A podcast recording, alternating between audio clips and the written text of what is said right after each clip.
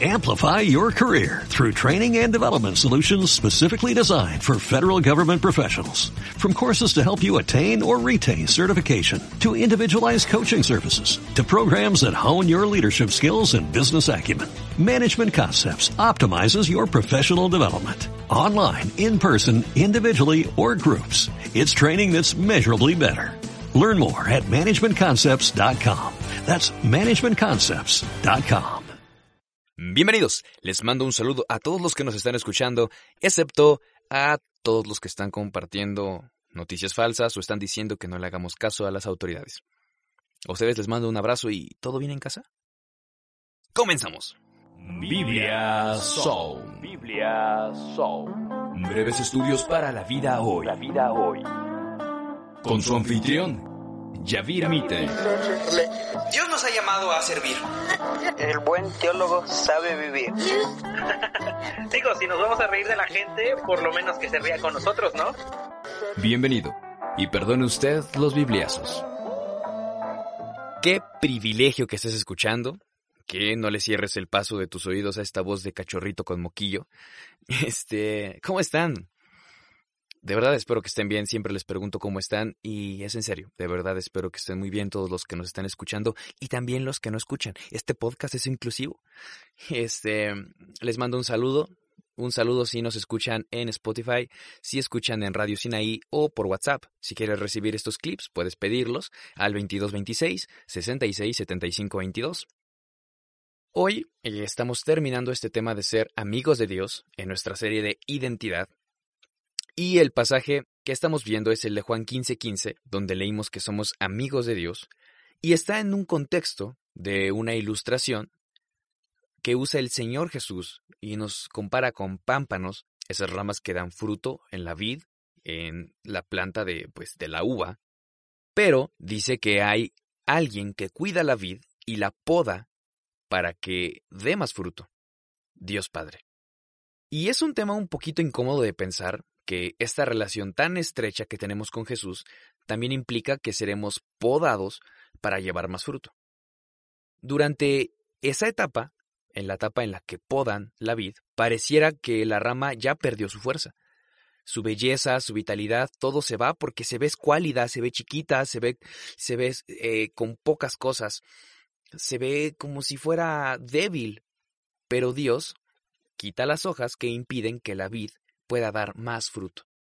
Porque después la vid va creciendo, va desarrollándose y se ve mejor aún que antes de ser podada. Y Dios conoce nuestras vidas, Dios conoce nuestras debilidades, conoce aquello que nos frena en nuestra vida espiritual, aquello a lo que quizá nos aferramos porque nos va a doler si nos lo quitan. Dios sabe cuándo es necesario cortarlo para que seamos libres de llevar más fruto. En repetidas ocasiones Dios le advirtió al pueblo de Israel que no tuviera ídolos porque Él los iba a derribar para que ellos se regresaran a su Dios. Incluso usó naciones extranjeras y paganas para juzgar a su pueblo y que entendieran que necesitaban poner a su Dios antes que cualquier otra cosa. ¿Dios es malo por castigar así a su pueblo? No, de hecho así es como les mostró amor, porque necesitaban que Dios quitara de en medio los ídolos para que pudieran ser un pueblo digno. En ocasiones el pueblo pierde cosas que no eran malas en sí mismas. Por ejemplo, las murallas de la ciudad eran necesarias para protegerse de los enemigos, pero Dios las derribó cuando la nación de Babilonia los conquista y los destierra de Jerusalén. Hay cosas en nuestra vida que no necesariamente son malas, pero que están estorbando nuestra vida espiritual, y es necesario que Dios las remueva para que demos frutos. ¿Qué frutos? En todo este pasaje el mandamiento no es dar frutos, pero hay una relación de amistad profunda con Dios que va a resultar en frutos. Y aunque Gálatas 5 nos habla de un fruto del Espíritu que tiene muchos aspectos, en este pasaje vemos a Jesús haciendo énfasis en dos, la obediencia y el amor. Hablemos primero de la obediencia. Dijo Jesús en el versículo 14, Vosotros sois mis amigos si hacéis lo que yo os mando. La obediencia es un fruto de esta amistad, porque un amigo de Jesús necesariamente desea hacer lo que Él mandó. Quiere decir que mi desobediencia interfiere con esta amistad. La obediencia que se pide aquí no es la de un esclavo, sino la de un amigo.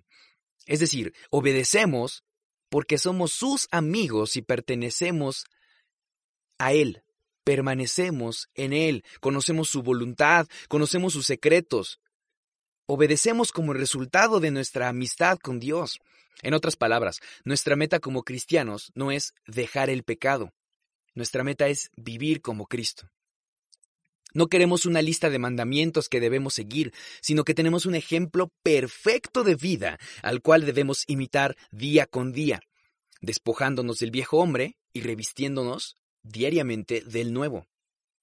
Esa es la obediencia, uno de los frutos, y el otro fruto es el amor sacrificial. Hay un énfasis especial en este fruto. Jesús dijo, permanezcan en mi amor. Es decir, llénense de mi amor, amen a los demás como yo amo. Ninguno tiene mayor amor que este, poner la vida por los amigos. Cristo puso su vida por nosotros y esa muestra de amor es una consecuencia necesaria de nuestra nueva vida.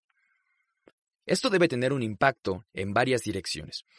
Debemos responder en amor a nuestro Salvador. ¿Cómo? Obedeciéndolo, ya hablamos un poco de esto. Debemos responder en amor hacia nuestros hermanos. Cuando Jesús lo dijo, sabía que no quedaba mucho tiempo y que pronto quedarían sus discípulos solos en un mundo sin amor. Y sabía que ese mundo jamás podría amarlos. Por eso les manda que se amen unos a otros. ¿Te has puesto a pensar? ¿Por qué cuando llega la noticia de que Jesús había resucitado, Pedro y Juan corren juntos a la tumba? ¿Por qué Pedro y Juan iban juntos al templo? ¿Por qué Pedro y Juan van juntos a Samaria a ver la predicación de Felipe? Es sencillo de contestar. Eran amigos. Se amaban con el amor que Jesús les tuvo. Juan está escribiendo esto y probablemente recuerde con lágrimas el amor con que se amaban. Tal vez se acordó de las peleas sin sentido, por querer saber quién era el mayor, de la vez que le ganó la carrera hasta la tumba, la vez que los encarcelaron y los azotaron por predicar en el templo. Juan está escribiendo esto en un tiempo en el que probablemente ya murieron los otros once por entregar su vida para el Evangelio. El amor en la iglesia es el amor de Cristo. No nos une un partido político, una sociedad, un producto, ni siquiera lazos familiares de, de sangre. Nos une Cristo y el amor que se mostró al ser clavado en el madero. Ese amor debe inundar nuestros corazones. La tradición dice que los paganos, al ver a los cristianos, decían, miren cómo se aman. Debemos responder en amor hacia los perdidos, y hacerlo como Cristo lo hizo, dando su vida. Tal vez suena dramático, y muchos diríamos que nunca en la vida negaríamos a Jesús. Y no lo dudo. Pero la vida es tiempo. ¿Cuánto tiempo estás dedicando a mostrar amor por los perdidos? ¿Cuánta vida estás dando? Juan y los apóstoles fueron un ejemplo a seguir para dar nuestra vida por aquellos que necesitan conocer a Cristo lo cual empieza en nuestro hogar y continúa con nuestro trabajo, escuela, colonia y hasta lo último de la tierra. Si estás en confinamiento en estos momentos, si estás encerrado en tu casita, si no has podido ver a tanta gente y el único círculo cercano, la única interacción humana que tienes es tu familia, tal vez Dios quiere que trabajes en mostrar amor con tu familia. Tengo que confesar que personalmente es algo difícil. Es la gente con la que he convivido todo el tiempo, es la gente a la que le conozco los defectos, que nos hemos peleado a lo mejor muy fuerte. A veces es difícil, pero tal vez este tiempo te sirva para mostrar amor a tu familia. Esa gente que está cercana a ti. Son los primeros que te van a decir, ay sí, ahora sí muy amoroso, ahora sí todo miel, pero antes me decías esto, antes hacías esto, ayer me hiciste esto. Ni modo, tendrás que trabajar en eso. Pero tal vez Dios quiere que muestres amor con tu familia. Tal vez Dios quiere que muestres amor con tus profesores que la están pasando difícil dando clase en línea. No está tan fácil como parece. Y sí, a lo mejor se están pasando de lanza algunos, pero, hey, debes mostrar amor también.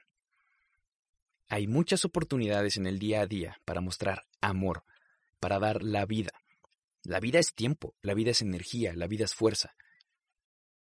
Las palabras de Jesús se repiten una y otra vez en este pasaje. Permanezcan en mí. En otras palabras, busca una comunión consciente con Cristo. ¿Qué te puede ofrecer el mundo que supere estas enormes bendiciones? ¿Eres amigo de Dios? ¿O eres como esas ramas que aparentan, pero serán echadas al juicio? Decían los mayores, dime con quién andas y te diré quién eres. ¿Tu vida es un reflejo de que andas con Jesús? Esta fue la tercera parte de Ser amigos de Dios. Si no escuchaste los anteriores, puedes escucharlos en Spotify, buscas Biblia Sound o pedirlos por WhatsApp 2226 66 75 22. Soy Yavir Mitre y te mando un abrazo, pero de lejitos.